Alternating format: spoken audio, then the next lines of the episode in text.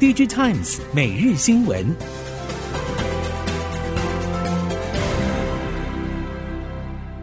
听众朋友好，欢迎您再度收听《DigiTimes 每日新闻》，我是谢美芳，带您关注今天的科技产业重点新闻。首先要关心的是，半导体供应链进入了库存调整期，而景气修正也冲击持续蔓延。随着台积电在明年坚持调涨价格路线，明年 Q1 晶圆订单敲定在即，IC 设计业者成本转嫁的压力也逐渐增加。业界因此透露，既然涨价让步没有希望。客户砍单则是会逐步发生，而且后续渴望因此加大力道。预计明年 Q2 之后，减单效应会加速显现。供应链表示，从今年下半开始，IC 厂商也已经陆续面临被砍单冲击，多家业者内部库存节节上升，年底存货水位普遍大于市场的需求。而台积电明年报价坚持调涨约百分之六。对 IC 业者而言，雪上加霜，明年势必要修正订单需求，否则营运负荷会越来越显沉重。欧美日等汽车车用 IDM 厂酝酿和台系晶圆代工厂针对明年价格进行协商，希望能够争取更具有成本竞争优势的价格。不过，刚踏出第一步之后，随即传来台积公开表态，明年一计划涨价。其他代工厂也坦言，如果明年不涨，得自行吸收材料上涨成本，而侵蚀利润空间。对代工厂来说，要调整符合车规需求的产能，投入成本比消费性来得高。因此，除非是大单，才会坐下来一起谈。否则，目前看来，对一般汽车订单仍然倾向于依计划进行涨价。我们也来看看三星的动作。由于预期美国泰勒厂和南韩平泽厂会成为强化南韩三星晶圆代工体格主要的动能。特别是三星在论坛当中已经宣布，继美国泰勒厂第一产线之后，会以 Shell First 的方式投资第二产线。Shell First 是先建制洁净室，根据日后市场需求灵活投资设备，来确保稳定产能，及时供应客户。三星计划未来把这样的模式扩大到海内外的全球生产线投资。目前正建设中的平泽三厂以及未来的平泽四厂。都有望因此扩大产能。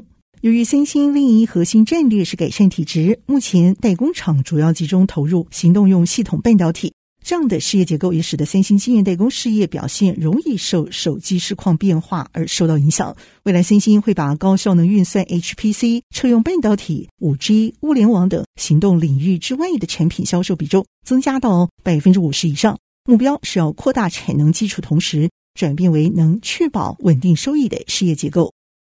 汽车电子成为市场重要的关键。台湾在 ICT 产业正逐渐被汽车供应链视为是关键的合作伙伴。在今年的台欧盟电动车供应链投资合作论坛当中，欧洲在台商务协会副理事长暨意法半导体台湾区总经理尹荣。以及和硕第八事业处特助林根源，双方针对台湾在全球汽车电子、电动车市发展前景潜力提出了深入看法。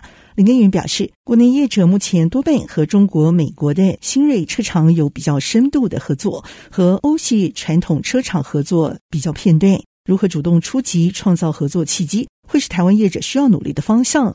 此外，供应链的混乱使得许多车厂在去年生产端受到冲击。不过，欧洲车厂电动车成长幅度在所有地区市场当中是最低的。全球金融市场动荡，企业 IT 的支出也紧缩。不过，数位转型方向不变，云服务商机几乎一面倒认为市场景气影响是有限的。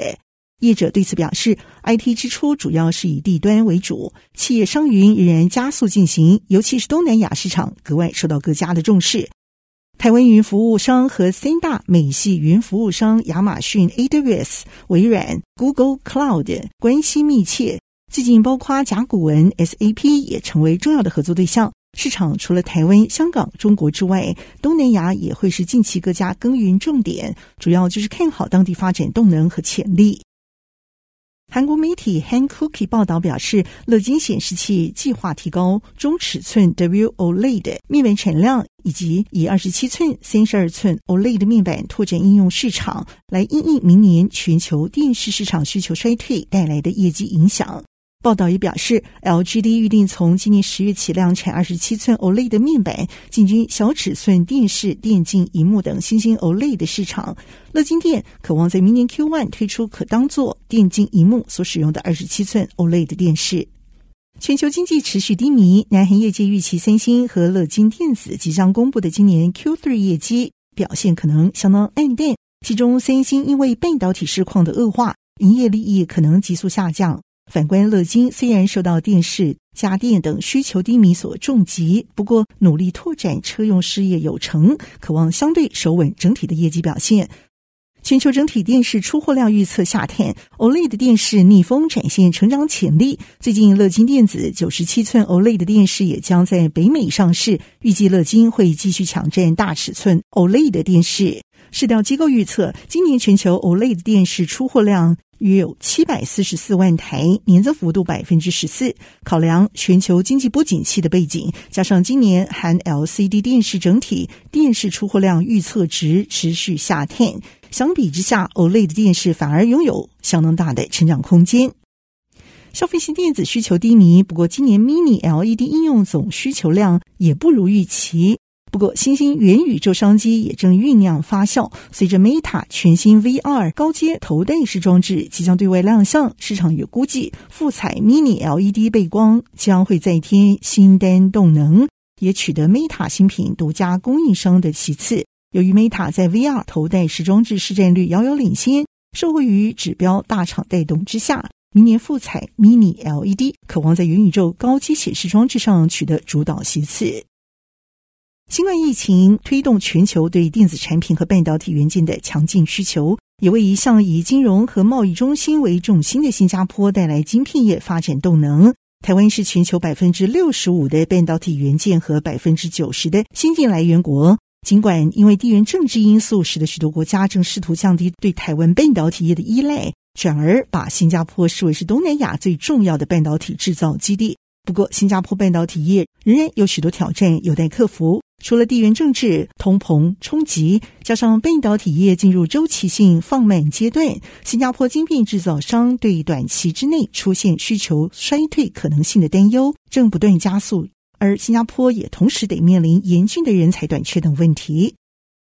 调研公司 Counterpoint 日前公布全球手机市场观察报告。今年 Q2 营收达到九百五十八亿美元，年减百分之二，季减十五。不过与此同时，全球手机市场在今年 Q2 营业利润则是一百三十一亿美元，年增率百分之六。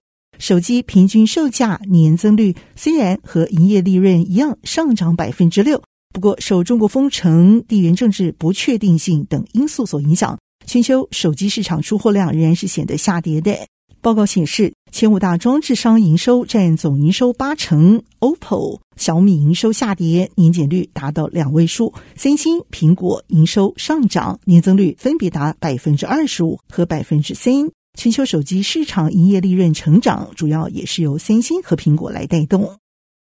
Line 举办年度记者会，公布旗下事业体最近的重大计划。其中最亮眼的亮点，首先是 Line Bank 会在十一月和保险公司合作推出汽机车网络投保服务，已经获得了国内金管会许可。其次是 Line Taxi 新选科技车会在十月二十一号正式上线，第一波派出四十台特斯拉电动车会在双北进行服务。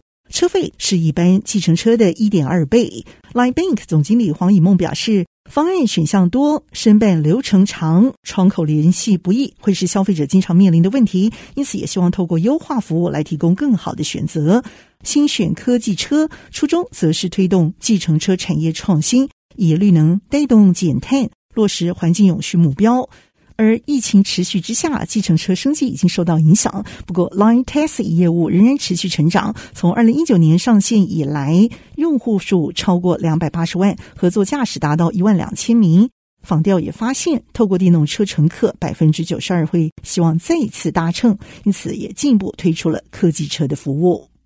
AI 晶片新创内能智慧宣布，由维港投资领投的 B 轮募资获得了四千八百万美元。新投资者包括光宝科技、威刚科技以及台湾一家金融机构家族办公室。现在 A 轮注资的鸿海，此轮也提高了投资金额。创办人暨执行长刘俊成表示，边缘 AI 晶片可以驱动边缘伺服器、智慧相机等装置，加速了 AI 垂直应用和智慧城市相关基础建设。以上科技产业新闻由电子时报提供，谢美方编辑播报，感谢您的收听。